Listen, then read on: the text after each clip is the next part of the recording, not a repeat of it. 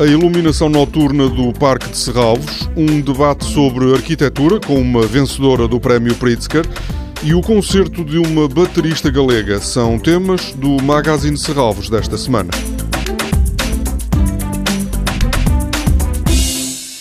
Como acontece desde 2015, este ano há, uma vez mais, Luz no Parque de Serralves.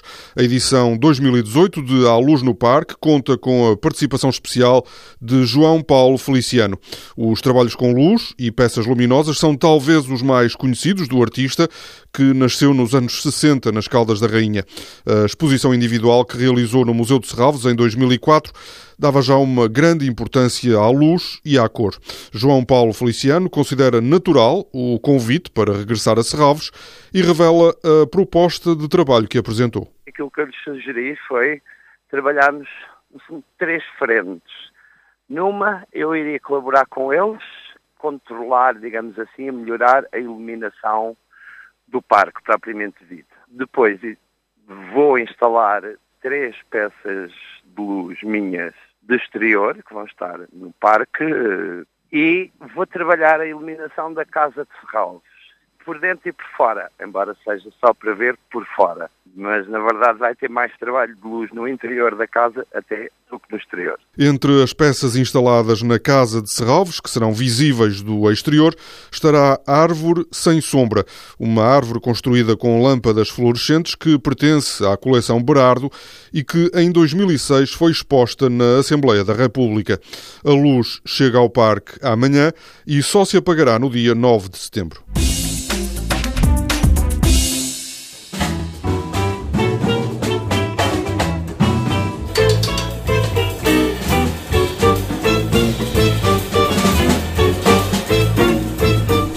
A baterista galega Lúcia Martínez regressa ao Porto, onde estudou música, acompanhada por quatro músicos berlinenses.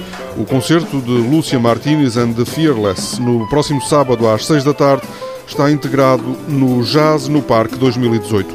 O Ténis de Serralves vai receber um jazz agitado.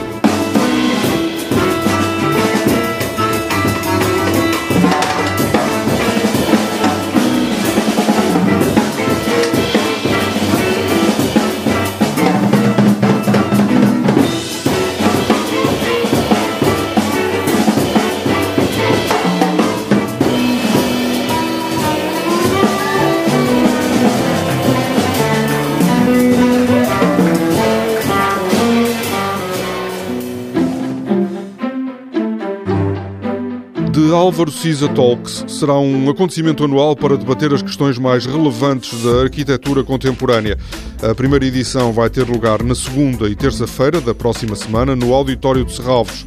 Chama-se Conversas com a História e a ideia é explorar como a história da arquitetura influencia as práticas contemporâneas e como esses trabalhos podem propor novas interpretações da arquitetura do passado.